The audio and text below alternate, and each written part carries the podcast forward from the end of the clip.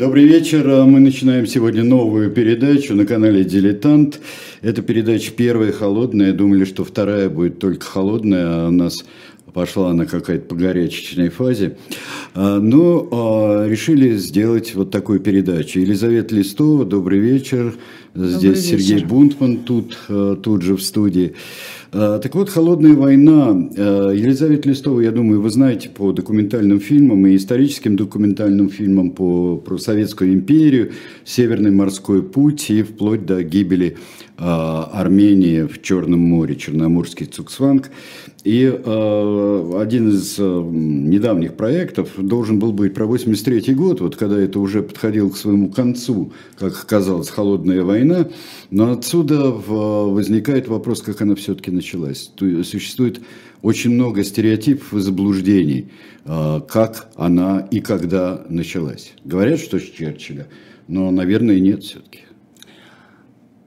Ну, во-первых, 83 год, я думаю, будет в качестве фильма, если кому интересно. А пока вот мы таким вот образом будем готовиться. Ну да, а, издалека. К этому самому 83 году, да, чтобы выучить матчасть э, той войны, которую мы, наверное, знаем хуже всего в целом, потому что а, она была, на мой взгляд, тотальной войной все-таки, да, потому что она включала в себя все от атомной бомбы до хоккея, на самом деле. И мы как-то в этом жили. И все мы, мне кажется, вышли из этой шинели, а кто-то еще и не вышел, наверное. Ну да, наверное. Да, во всяком случае, э, почти все, кто слушает, э, здесь э, родились во время этой войны. Дети холодной войны. Да, ну, в общем, так или иначе, она формировала наше сознание – и есть подозрение, что продолжает успешно его формировать, поэтому э, мне кажется, что если уж и подступаться к 83 году, то надо, конечно, ну, конечно с да. большим заходом это Но делать. лучше оперировать, э, оперировать все-таки здесь говорят только правду, и здесь поставили такой палец, ага. только правду. А, правда, неправда, а, а вот что факты. Документы. Факты, да. Ну, во-первых, я э, должна сказать, что я тут новенькая. Вот, я с Мороза пришла, я никогда на радио не работала, если не считать а, давнюю, очень важную для меня историю, связанную с эхо Москвы за которую я еще раз прилюдно хочу сказать большое спасибо за то, что она была в моей жизни. Кто помнит, тот помнит. Ну да, а, когда да. закрыли, а, все вот. позакрывали, вы у нас были. Да, но это было да. давно, ну, это, это было давно. в другой это жизни. Я между просто... началом и э, холодной войны, и уже после да. ее. Я просто хочу сказать, что помимо того, что мы с вами будем разбираться с этой холодной войной, с которой разобраться очень тяжело, вы еще попутно будете а, наблюдать, как я учусь работать на радио. А, и я, во-первых, заранее приношу извинения за всевозможные ляпы, которые я буду делать, и те, и другие. А вы записываете? Да, надеюсь, это будет весело, как минимум. Вот, а, и а, эти ляпы, они могут также случаться и по ходу, так сказать, нашего продвижения а, вглубь этой самой холодной войны, поскольку нету проторенной дороги, на мой взгляд, или ее нету у нас, или я чего-то не знаю. То есть я в любом случае чего-то не знаю, это наверняка. Ну, перейдем к этому. У нас есть торная дорожка, э, которую нам в свое время проложили, и до сих пор это существует, что, например, э, в народном сознании, так же, как Екатерина продала Аляску, как бы, да, да. А, то считается, что э, это Черчилль э, не рассказал о железном занавесе, а он его повесил и что он объявил, и потом все началось. Наверное, не так. Давайте, давайте, друзья, мы, наверное, начнем откуда это все идет? Холодная война. Вот казалось бы, все нормально, все отлично, да, победили нацистов вместе. У нас есть союзники. А, в Москве 9 мая Гарриман выходит на балкон будущего интуриста, а тогда американского посольства, а, выходит и приветствует, и его приветствует ревом просто толпа, как вспоминаете люди, которые были. И вдруг все куда-то не туда поехало. С каких пор все поехало? Я думаю, что поехало все, конечно, еще, то есть как бы это вторая, э, первая холодная, а, вызревала внутри Второй мировой, безусловно. Но мы сегодня договорились поговорить о появлении терминов и стереотипов. И стереотипы эти и термины – это что? Это железный занавес, сдерживание, холодная война. А, каким образом они а, вошли в наше сознание?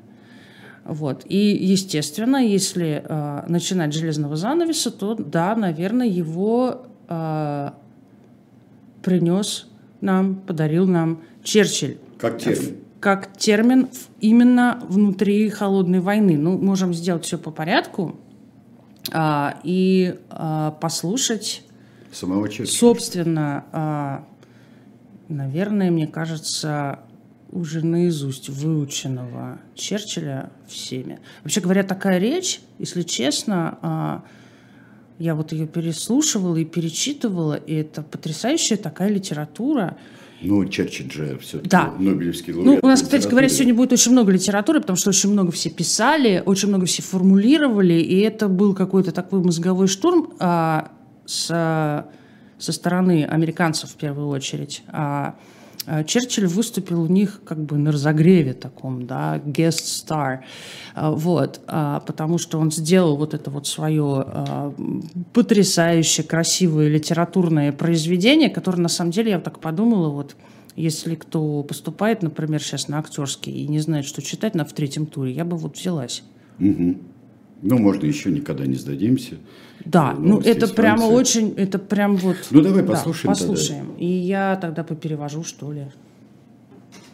From Stettin in the Baltic от Штетина на Балтике до Триеста на Адриатике на континент опустился железный занавес. По ту сторону занавеса все столицы древних государств Центральной и Восточной Европы. Варшава, Берлин, Прага, Вена, Будапешт, Белград, Бухарест, София. Все эти знаменитые города и население в их районах оказались в пределах того, что я называю советской сферой. Все они в той или иной форме подчиняются не только советскому влиянию, но и значительному и все возрастающему контролю Москвы. Вот. А, стало быть, это маленький кусочек. А, речь большая. Речь большая, да, сохранилась она не вся. А, все, что, на что я бы хотела обратить внимание, я возьму на себя смелость прочитать самостоятельно. Вот. Но что я хочу сказать по поводу этого железного занавеса. В принципе, само это выражение, словосочетание, это не изобретение Черчилля строго говоря. Да? Ну да, оно, ну, э, начнем с того, что оно есть в магазинах, оно есть в театре, железный занавес – это то, что противопожарный занавес. Но да. как в политике, а откуда это появилось? А вот непонятно, откуда это появилось, но а, русская, э, значит, в в поисках употребления этого образа э, я нашла довольно много, но оставила как бы нам самое сладенькое, да, и сладенькое это, например, следующее. Читаю, просто чтобы не ошибиться. С лязгом, скрипом, визгом опускается над русской историей железный занавес. Это кто? Читаю. Представление окончилось. Публика встала. Пора одевать шубы и возвращаться домой. Оглянулись, но ни шуб, ни домов не оказалось. Это кто? Василий Розанов. Апокалипсис нашего времени, 1918 год. Так. Так. Это первый железный занавес. Это, ну, не так, чтобы первый, но э, один из таких хороших, крепких таких, ну, да. добротных. Главное, что э, шуб не оказалось, да. Да, шуб не оказалось, и домов тоже, да. Вот, и еще один эм, неожиданный железный занавес попался мне, значит, в еженедельнике Das Reich, то есть Рейх, 25 э, февраля 1945 года у них заметка, э, год 2000 называется. И там обсуждаются а, соглашения, достигнутые Черчиллем, Рузвельтом и Сталиным на Ялтинской конференции. Вывод. Над огромной территорией, подконтрольной Советскому Союзу, опустится железный занавес, за которым нации будут порабощены. Автор Иосиф Виссарионович Геббельс. Именно Иозеф, э, Йозеф Геббельс. Да. Вот такая вот история странная с этим а, блуждающим. Ну, то есть это, это, это уже э, достаточно ходячее, ну, после Геббельса э, точно, достаточно ходячее выражение, что отсечение одной Европы от другой. Вот здесь Симстоун пишет у нас в чате, что с Веной он погорячился. Ничуть. Ничуть Черчилль не погорячился с Веной, потому что Нет. тогда это было абсолютно неочевидно.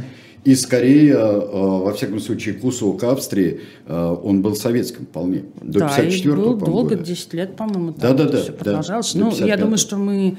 а, сегодня у нас урок литературы, а Да, в следующий причем раз у нас будет урок географии. а, зарубежной э, Да, сегодня. да, да, сегодня да, в основном да. зарубежной литературы. Сегодня много литературы, извините, у меня много бумажек, я буду вам много читать вслух. Мне очень неловко это делать при живом Сергее Александровиче, но что Пример-то можно, хорошо, ладно.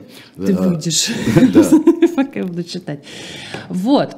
А, Значит, собственно, сам Черчилль тоже. Нельзя сказать, что это был такой вот а, а, подарок студентам этого самого Вестминстерского колледжа в Фултоне, штат Миссури, где он произносил эту речь.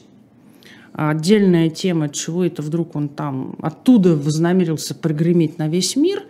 А, Но, в общем, ну что есть, то есть. Да? Значит, вот до того, как он поехал в Вестминстерский колледж, он еще вот 12 мая 45-го, например, шлет Труману, а, который присутствует, кстати говоря, в Фултоне, да, и сидит там, а, раскинувшись в кресле с- за спиной Черчилля, который все читает.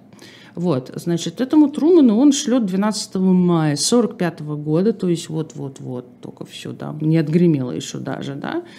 А, Значит, он пишет о действиях советских, а, советской стороны, да. А, Железный занавес опустился на их фронт, и мы не знаем, что за ним происходит. То есть уже он сказал. Он уже Он это же сказал. написал, да. Он уже. Потом не прошло и месяца.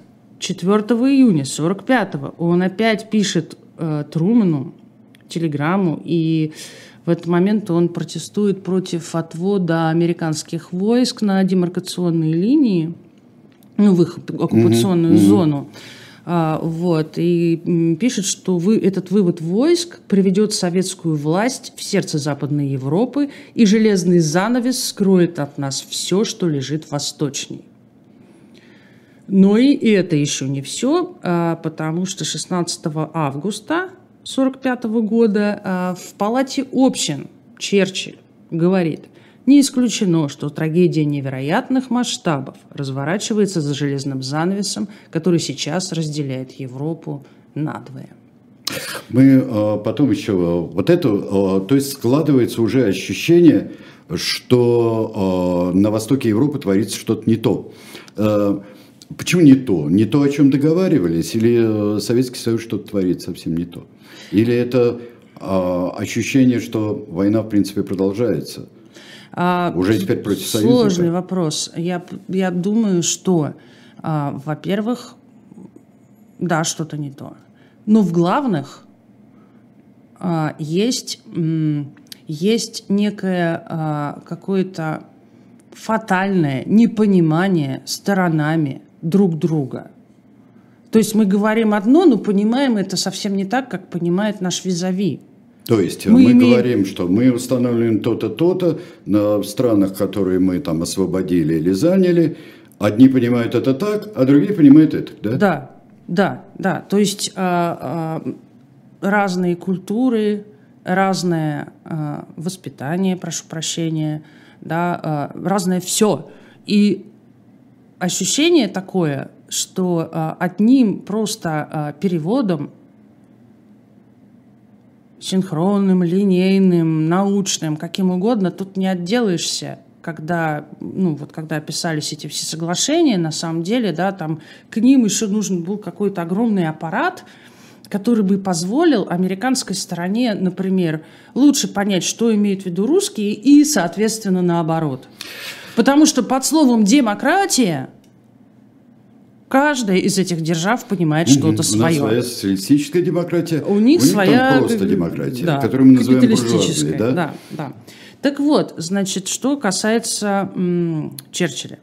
Во-первых, а, ну, то есть, как бы мы видим, что он по большому счету ничего нового не сказал, по крайней мере, он не сказал для американского истеблишмента ничего нового, да. Другое дело, это впервые сделано публично. Ну вот до этого а, как бы какие-то перешептывания по углам, что-то как-то что-то не то. А здесь вот человек вышел и со всей вот этой своей буржуазной прямотой, значит, вломил. Да? Вот. Но э, обычно еще в нашей традиции м, вот этим железным занавесом, собственно говоря, вся история заканчивается с этой речью, в то время как она вовсе даже не называется «железный занавес», а название у нее совершенно другое, а, которое я не очень понимаю, как э, культурно бы и корректно бы перевести на русский, чтобы это ну, звучало, да, но это что-то такое типа жилы войны, да, син- а, жи- жилы мира, прости, А, Sinews of а, Peace, при том, что мы имеем а, идиому Sinews of War, и это как бы вот такая вот игра, а, которую он, значит, переделывает, да, так вот, собственно, жилы-то в чем? Жилы же не в железном занавесе, Ну да. да? Вот, а дальше, а, собственно, что он говорит дальше? Дальше он, собственно, коронует, на мой взгляд, а, Соединенные Штаты. Да, то есть вот он что говорит. Соединенные Штаты находятся в настоящее время на вершине всемирной мощи.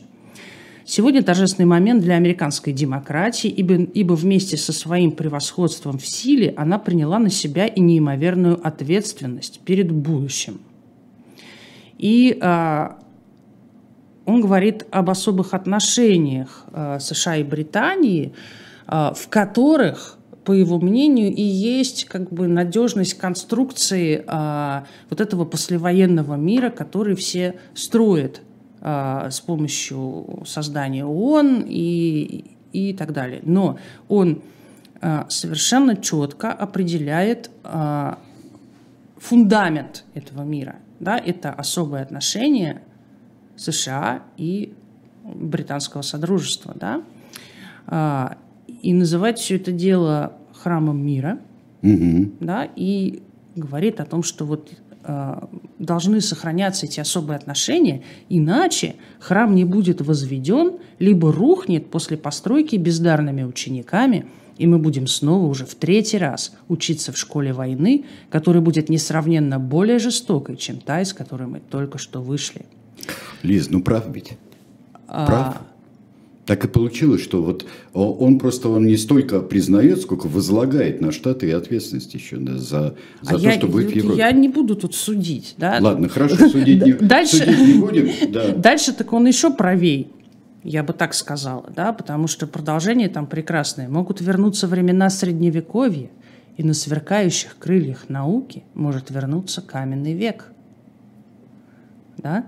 Да. И то, что сейчас может пролиться на человечество безмерными материальными благами, может привести к его полному уничтожению. Я поэтому взываю, будьте бдительны, быть может, времени осталось уже мало.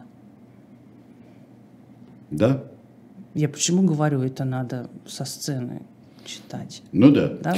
А, ну, только я не уверен, что это э, сразу примут в ГИТИС или э, в щуку или в щепку сейчас. Я верю в них. Ну Да, я тоже верю, но, но если хорошо прочесть. Но автор читал лучше всех вообще-то. Да, А, да, Хорошо. Это Черчилль, это железный занавес. А, Это железный занавес. А, Что предпринимают вообще а, в связи с этим предупрежденные Соединенные Штаты? А Там- ничего не предпринимают.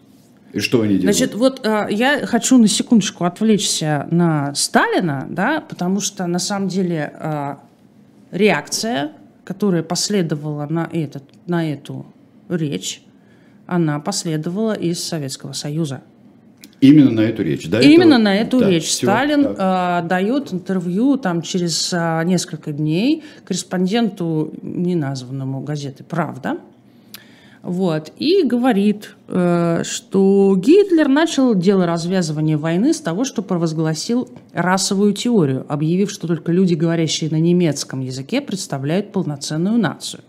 Господин Черчилль начинает дело развязывания войны тоже с расовой теорией, утверждая, что только нации, говорящие на английском языке, являются полноценными нациями, призванными вершить судьбы всего мира – где это он взял, интересно? Ну, хорошо. Ну, вот э, из того, из особых отношений США, Великобритании, что поскольку им предстоит, так сказать, роль фундамента храм, храма мира.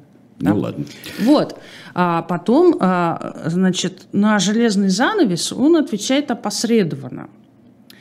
А, значит, то есть он не, не берет этот железный занавес и с ним никак не, не, не работает, не играет, ничего, вообще никак не обыгрывает его. Да? Но он говорит, что немцы произвели вторжение в СССР через Финляндию, Польшу, Румынию, Венгрию. Немцы могли произвести вторжение через эти страны, потому что в этих странах существовали тогда правительства, враждебные Советскому Союзу.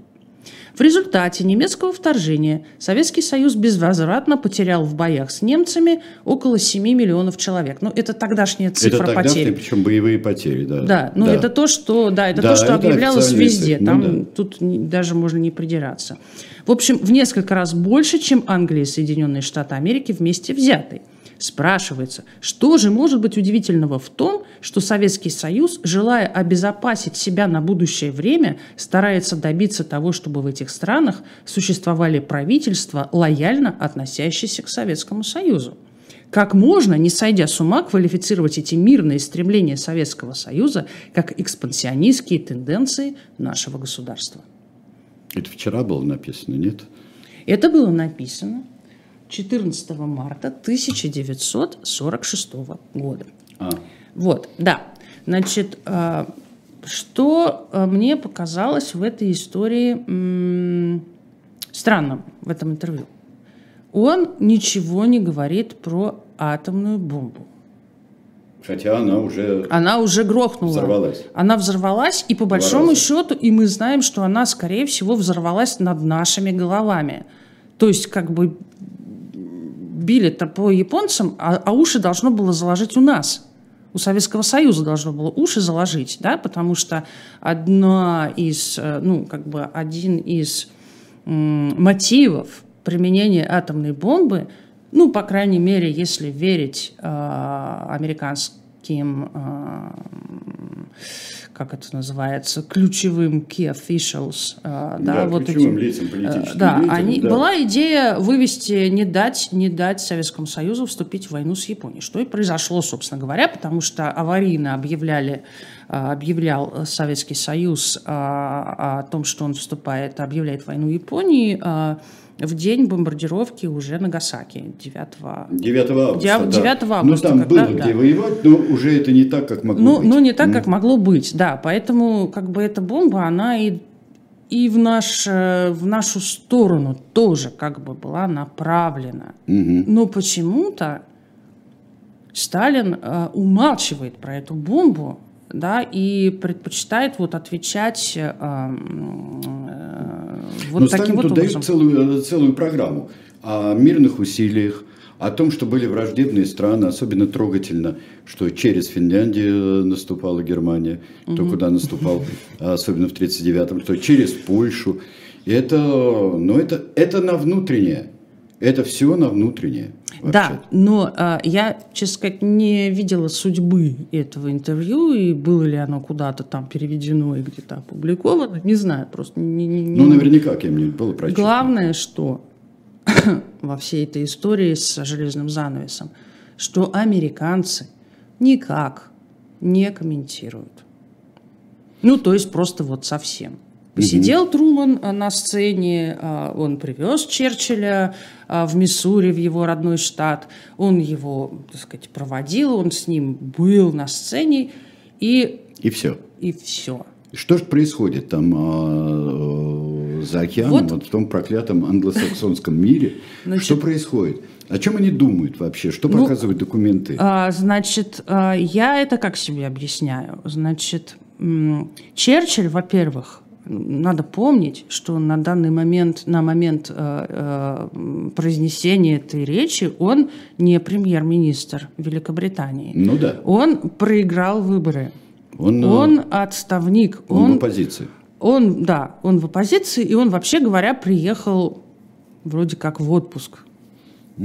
Что-то такое. И вместе с этим самым отпуском вот его пригласили, вот он согласился, вот он выступил. То есть э, у него, как сказать, руки просто ну, более свободные, что ли, да, чем у людей, которые находятся при исполнении, потому что все-таки образ страны, которая вывезла на себе э, э, вот все, что только что закончилось, он, ну, он очень э, пока яркий, э, русским очень сочувствуют, их очень любят, и мы знаем, что там стремительно пополняются ряды коммунистических партий в разных странах, ровно на волне вот этого вот а, Любви, к Любви и мужественному уважения, Советскому Союзу, да, да. который сражался действительно. который сражался, действительно сражался. И все они, открывшие рот, на это смотрели. А, тоже с невероятным совершенно сочувствием и с невероятным пониманием. Да, да, да, да. Вот. А Труман, как мы понимаем, он а, как бы еще при этом же ну, новенький. Хотя он все время был э, при, э, при Рузвельте. Он Ну, был, он как бы так как-то был, что его как-то особо никто не замечал, да? Но скорее там советники, там Хопкинсы, там, там э, скорее все Да. было. А вице-президента, в общем-то, никто его не замечал. как-то не- Да. про него никто ничего особо не говорил до этого момента, пока не случилось, пока не умер внезапно Рузвельт, и Трумана просто не забросило в это президентское кресло ни с того ни с сего, просто вот стремительным домкратом, да. Вот, но дальше начинаются интересные вещи.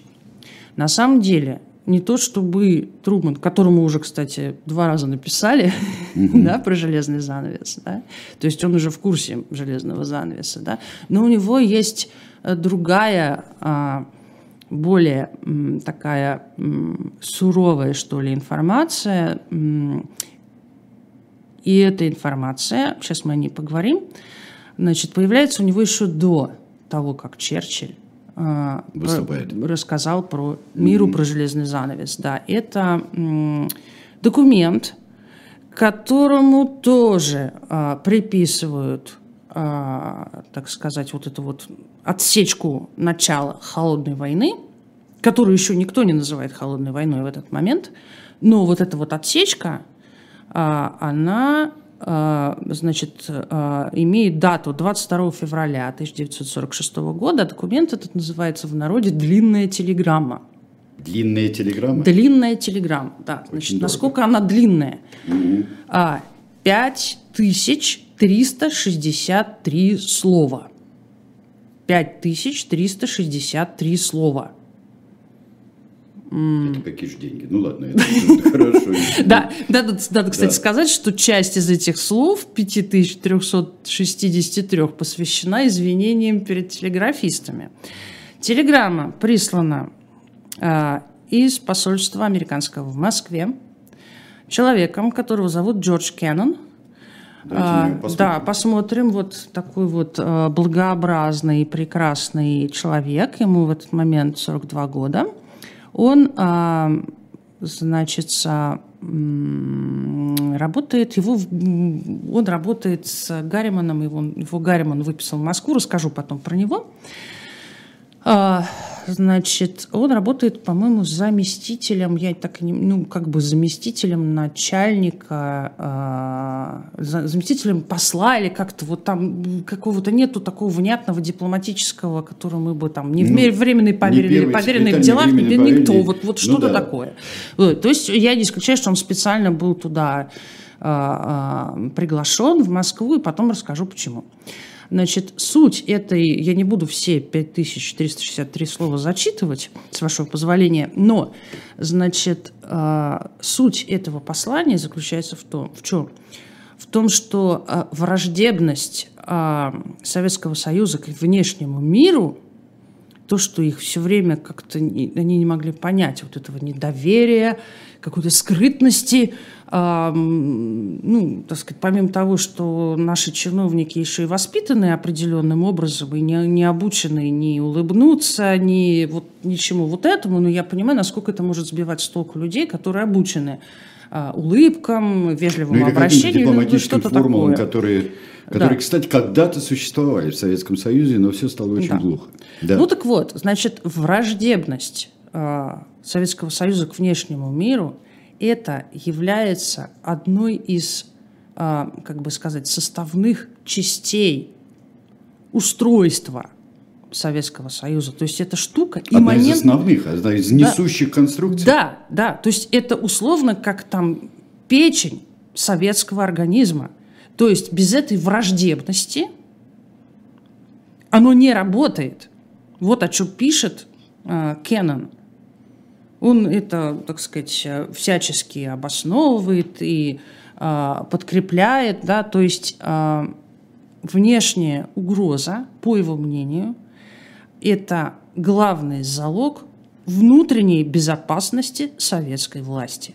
А получается, что союзнические отношения во время войны тоже достаточно недоверчивые, а, но это только эпизод, да? А он э, про... Нет, он, конечно, говорит, что когда там сою- совету Да, надо, да, они, да. конечно, придут и там и все сделают и попросят, но основное, о чем он говорит, что вот эта вот внешняя враждебность направлена на внутреннюю безопасность. То есть на внутреннюю как бы стабильность Да. всего вот Да, Советского да, Союза. Да, то есть как бы должны быть снаружи враги, чтобы мы внутри сплотились и а, друг друга, значит, не это, не колебали. Ну да, Да? несущая Вот. конструкция. И, и никак иначе а, эта система, а, которая в Советском Союзе, система власти, она никак просто иначе не может существовать. То есть это ну, ну, невозможно. Ну, просто невозможно, и все. И вот Про печень здесь Анна Каренина сразу пишет. Это фуагра по-русски. Я не знаю, как это, простите, объяснить доходчивее. Ну, то есть это часть вот этого организма. Да? Ну, вот птичка не может не, не, не есть мошек. Ну да. Вот. То есть, да, что бы ни делать. Да, и вот это, на мой И взгляд, это да, несущее в... И это главный смысл э, у Кеннона, получается. там много всего превходящего. Но а, вот понимание вот этой штуки, что мы никак не можем а, эту враждебность а, а, отменить, Безопасности да, ра- вот а- это, вот, да, вот, вот это, вот это вот, да, я сейчас вот я м, почитаю вам все-таки пару кусочков, да, Да. значит, собственно, с чего вдруг, на каком основании этот человек делает такой вывод, да, значит, этот самый Джордж Кеннон а, провел а, в Москве некоторое время. Начнем с того, что в 1933 году, когда были установлены а, дипотношения Советского Союза с а, США, он приехал в Москву, собственно, налаживать это самое посольство, причем абсолютно во всех смыслах, там, начиная с покупок кроватей. Да, то есть вот буквально и, соответственно, он провел в Москве с 33 по, если я ничего не путаю, 30 какой-то шестой или седьмой год. Но это, это славнейшие времена Спаса Хауса и в э, американского посольства в Москве, и офисы, и резиденции посла. Это самые славные моменты. Так, Да, но помимо вот этих славных моментов, он еще наблюдал все то, что происходит у нас в это, в это время. Да, то есть он наблюдал вот это вот зарождение, начало и, может быть, даже э, первую войну, волну большого террора, которая ему совершенно не понравилась, но он а, не нашел взаимопонимания с послом по этому поводу. И был отослан э, из посольства, но не а, прервал свои студии советские, да, он там работал в, он а, в Госдепе, продолжил работу в русском деск бюро, Да. ну что-то такое. Да. Да. вот, э, значит, то есть он продолжал заниматься а, Советским Союзом, пот- потом его, конечно, потрепало, потому что он был отправлен послом в Чехословакию. Чехословакию заняли немцы, его перебросили в Берлин. Потом американцы вступили в войну, и он там был интернирован и просидел в тюрьме, натурально, будучи американским То есть дипломатом. прелесть- э, прелести нацизма он знает. Да, он видел это все. Мгм. Да? Он видел, э, что происходило в Советском Союзе, он видел, что происходило в Германии. Это я рассказываю к чему? К тому, что мы должны всегда понимать, а на каком основании человек делает такие выводы. Что это он вдруг такие вот, что он вдруг написал такое-то, да? Но они нам кажутся какими-то очевидными, но мы Ну, изнутри знаем очень длинную историю. Когда-то кто-то изобрел колесо. Ну да. А по большому счету, ведь, если я правильно понимаю, Америка с Советским Союзом, и Америка, и Советский Союз никогда так много не общались друг с другом, как во время войны. Это, ну, такое начало большой беседы. То, что для нас сейчас является чем-то а, абсолютно нормальным и естественным, было совершенно неестественно ни для Америки, которая жила себе за своими двумя океанами и знать никого не знала до тех пор, пока у нас тут не происходило в Европе что-то, бог знает что какое, и уже было, ну, что поделаешь, да, Ну то да. Первая мировая, А, значит, Капра то- снял а, замечательный фильм совершенно, где он опрашивает а, людей, надо нам влезать в Европу. И огромный, что такое нацизм, и что такое нацизм в Европе, надо нам в европейскую войну влезать или не надо. Большинство народа говорит, зачем нам это надо. Зачем нам это нужно? Это был пропагандистский фильм, а, чтобы а, доказать, что Америка должна бороться в Европе против нацизма. То есть, вот, а, здесь получается, что узнавание, вот диалог во время войны, и все-таки какая-то э, природа, как у хрюка на елке, все-таки она вот вылезает. Какие-то свойства именно советской страны для Кеннона вылезают. Э, да, да, да, именно. А, значит, а, даже я не знаю, наверное. Нет, ну вот э, а, что, Кеннон, э, Кеннон пишет. Да, пишет Кеннон пишет, значит, телеграмму. А какой она, выз- она вызывает какое-то действие? Щас, я вот Или вам- это заказ, или что-то такое? Это не заказ. Это вообще была очень забавная история. Значит, существует две версии а, появления этой самой телеграммы. По одной из версий к нему обратились с вопросом, а что это а, Советский Союз не вступает а, в Международный валютный фонд, например, ну только что созданный, да, и вот такой. По второй версии, Значит, э, и мне кажется, что вот эта вторая, она больше а, подходит, так сказать, к, а, к самому письму. Да? А, Его просили прокомментировать предвыборную речь Сталина а, от 9 февраля 1946 года в Большом театре выборы были, да, там перв- первые выборы после войны. Да. Вот, и, значит, э, это самая речь, которая, не знаю, как тебе, сейчас тоже почитаю из Вот, нее. э, вот почитаем, мы вот это успеем еще почитать. Да. Да, значит, эта самая речь, она, м, ну, на мой взгляд, ну, такая, ну, обычная советская речь. Но Но, значит, что, вот, на мой взгляд, что их там могло э, напрячь? А, Сталина цитирую. Неравномерность развития капиталистических стран обычно приводит с течением времени к резкому нарушению равновесия внутри мировой системы капитализма. Причем та группа капиталистических стран, которая считает себя менее обеспеченной сырьем и рынками сбыта, обычно делает попытки изменить положение и переделить сферы влияния в свою пользу путем применения вооруженной силы. В результате этого возникает раскол капиталистического мира на два враждебных лагеря и война между ними.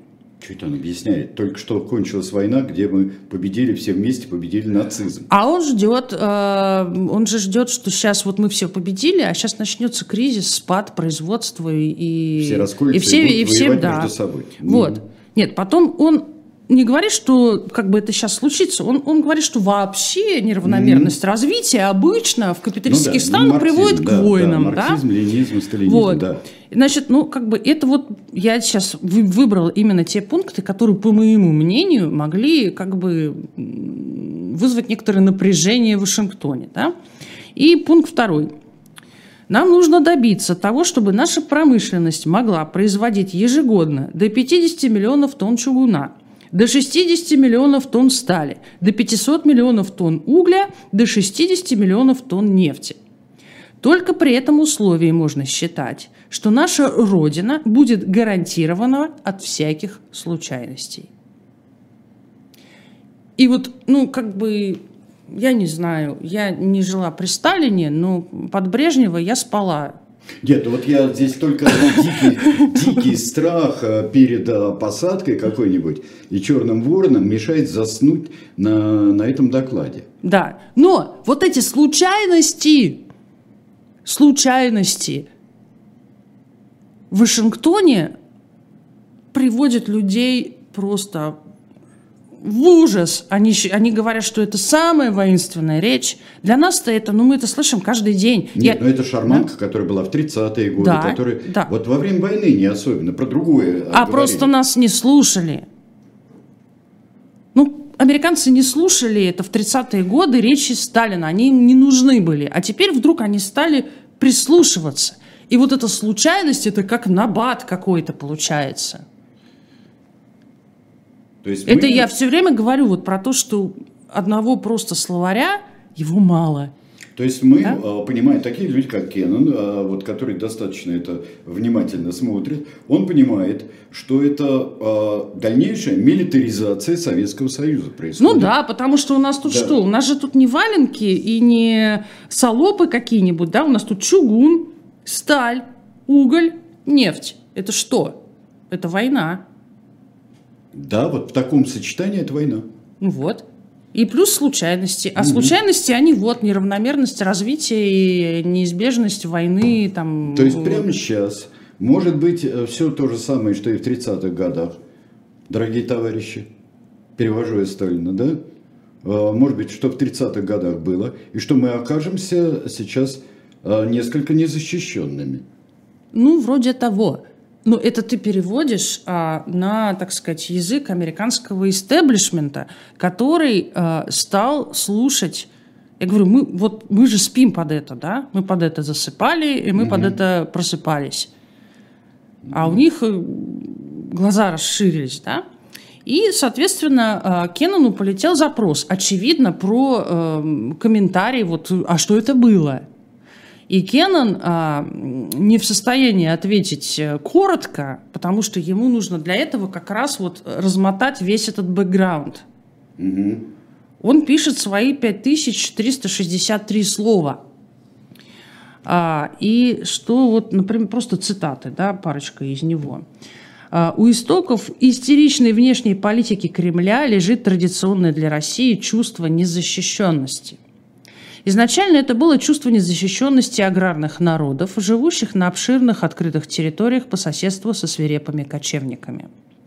По мере налаживания контактов с экономически более развитым Западом, к этому чувству прибавился страх перед более компетентным, более могущественным, более организованным сообществом на этой территории. Да? Потом он объясняет, что на все на это ложится э, марксизм, с неизбежной дракой капиталистов да, э, и неизбежной победой социализма при помощи революции. Да? И э, вот эта вот вся песня про то, что капитализм несет в себе зародыш своей гибели, что несправедливость распределения приведет к революции, и всю власть захватит рабочий класс. То есть он написал э, расширенное объяснение, что, ребята, это достаточно опасно.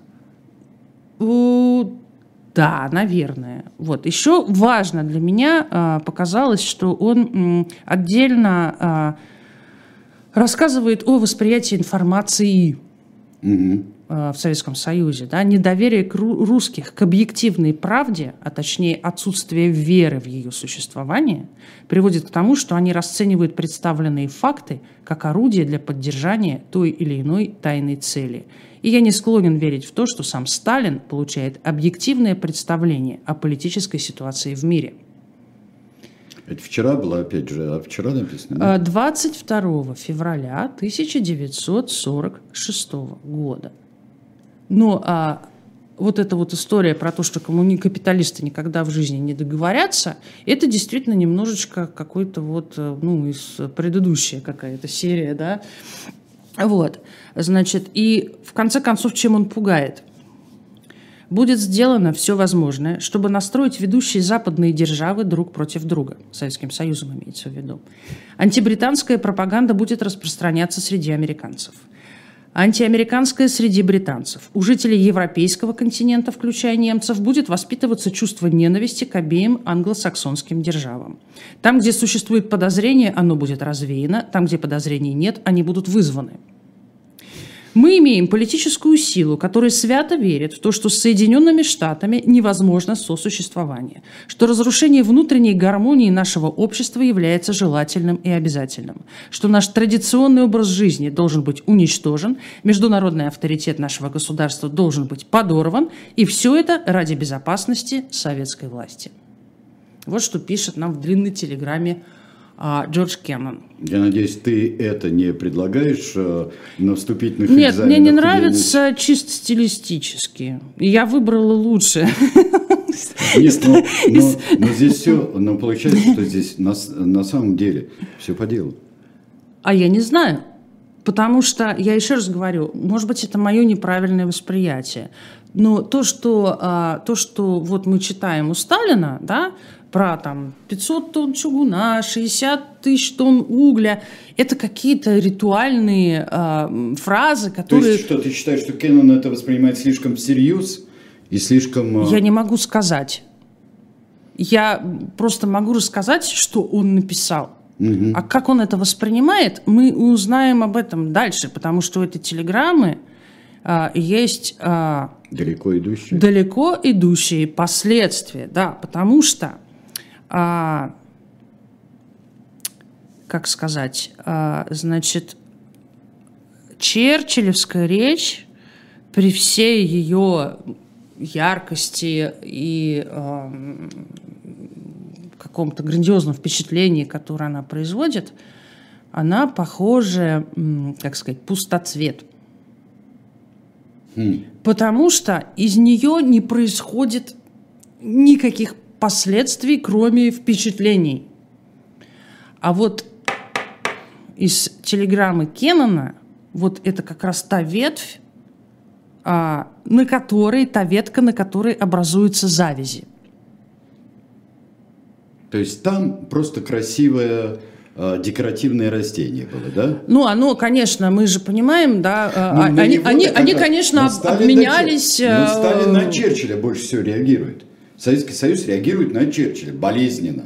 Да, конечно. А дело в том, что это же телеграмма-то, она секретная. А это внутренняя. Это внутренняя секретная а где же, а телеграмма. Где же, а где же наши отечественные шпионы, э, хотел бы я знать. Они ее, да, они поймали эту телеграмму, конечно, она была донесена, и более того, э, значит, э, нашему послу в США Новикову было велено написать ответную телеграмму, которую они сочиняли вместе с Молотовым, будучи в Париже. Ну, это как бы сами себе они писали, наверное, я не знаю, да, потому что я, честно сказать, даже не а, тратила время, но по большому счету, если кому интересно, можно найти эту самую телеграмму Новикова, ее прочитать, но я не думаю, что она будет чем-то отличаться от того, что говорил Сталин в комментариях к речи Наверняка а, не будет, но надо посмотреть. Вот, значит, почему я говорю, что завязи пошли вот от этой э, истории с длинной телеграммой. Потому что, несмотря на то, что она была вся из себя секретная, э, она произвела такой фурор. Я говорю, что, видимо, вот какое-то такое вот это вот осознание, что вот это вот враждебность, она где-то там вот в, в крови, ее никак, ее никак, ее никак не извести. Нету противоядия потому что у них тогда рухнет страна. Ну, как они себе это представляют, да? Чем э, пишет здесь, говорит, это по делу, но ничего себе здесь написали в чате. А, нет, это ведь а, речь-то идет о а, советской системе, которая воспроизводит очень во многом имперскую систему при Вот эта постоянная настороженность во взгляде наружу.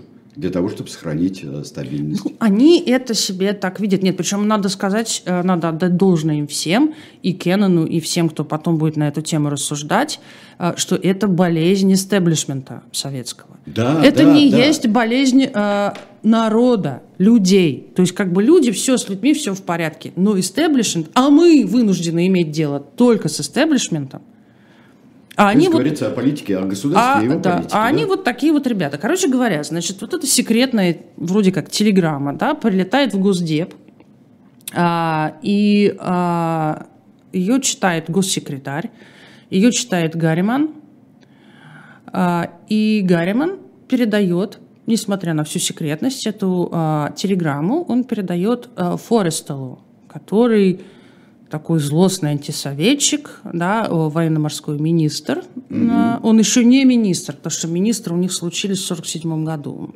Но это не значит, что не случилось с Форестелл в тот момент. И Форестелл а, разворачивает, ну, буквально какую-то самоиздатскую деятельность. Он эту телеграмму просто распространяет среди уже э, вашингтонского истеблишмента. Его читают, ее читают все, вплоть там до э, генерала-маршала, который вскоре станет госсекретарем. Да? Вот. Ее прочли все абсолютно. Эту самую телеграмму. Несмотря... Это ну, какая-то совершенно беспрецедентная история, потому что она, она натурально секретная. Угу. И... Э, как секретный доклад Хрущева читали везде, да. да. Самое интересное, что Джордж Кеннон э, известен как отец политики сдерживания Советского Союза. А, но в этой телеграмме, вообще говоря, нету никаких тоже рецептов, нету никакой политики, да, то есть все, Здесь что... какая-то констатация. Он пока. констатация нет, у него есть, так сказать, э, советы, да, ну, например, э, изучить природу движения. Меди... Вот он, он почему-то употребляет слово movement. Не явление, а именно движение. Какого движения? Ну, Развитие, очевидно... Ну, наверное, наверное, большевистского движения. Ну, наверное, да. Причем да. подойти к вопросу просто да. с медицинской точки зрения. Изучить, mm-hmm. знать хорошо. Да, да что там... болезни, да. Да, да, да. Что дальше? Проинформировать о проблеме собственный народ. Не скрывать, да, и говорит, что терять нам в Советском Союзе особо нечего, особых капиталовложений у нас там нету, граждан там с Гулькин нос защищать некого, и, в общем, терять нам нечего, поэтому и как бы скрывать от народа правду тоже смысла никакого нет. А, важно, что он говорит, заботиться о здоровье собственного общества. То есть не дать его колонуть, простите. Да, Мировой коммунизм, пишет Джордж Кеннон, подобен болезнетворному паразиту, который питается только пораженными тканями. И решение внутренних проблем, соответственно, нашего общества может нас, э, так сказать, обезопасить об этого, от этого паразита. Вот. Сказано было, что это телеграмма, а это та, тот самый росток, с которого будут и цветочки, и плоды, и вот как раз и пойдет, конкретные пойдут выводы по поводу того, каким видится противостояние и сдерживание, как сказал Кэмон, а, Советского Союза. Отмечу, что сдерживания здесь нету. Угу. Вот в самой телеграмме... Этого нет. Этого но, нет. Но оно будет. Но оно будет. Как факт. Ну что ж, друзья, на этом а, первую серию мы заканчиваем. И продолжим эту тему, как написал у нас здесь уже Виталий Марков, уже хочу вторую серию, говорит он. Да, во второй серии вы узнаете про сдерживание. Вы узнаете про сдерживание. Откуда оно взялось, откуда ноги растут. Да, о многих интересных а, людях. А сейчас мы а, с вами, а, вас в 21 час, а, обязательно программу «Статус», Смотрите на а, «Живом гвозде» а, Екатерина Шульман, которая зачем-то считает иностранным агентом, и Максим Курников, который пока нет какой ничей не агент. Все, спасибо, всего вам доброго, до следующего вторника. До свидания.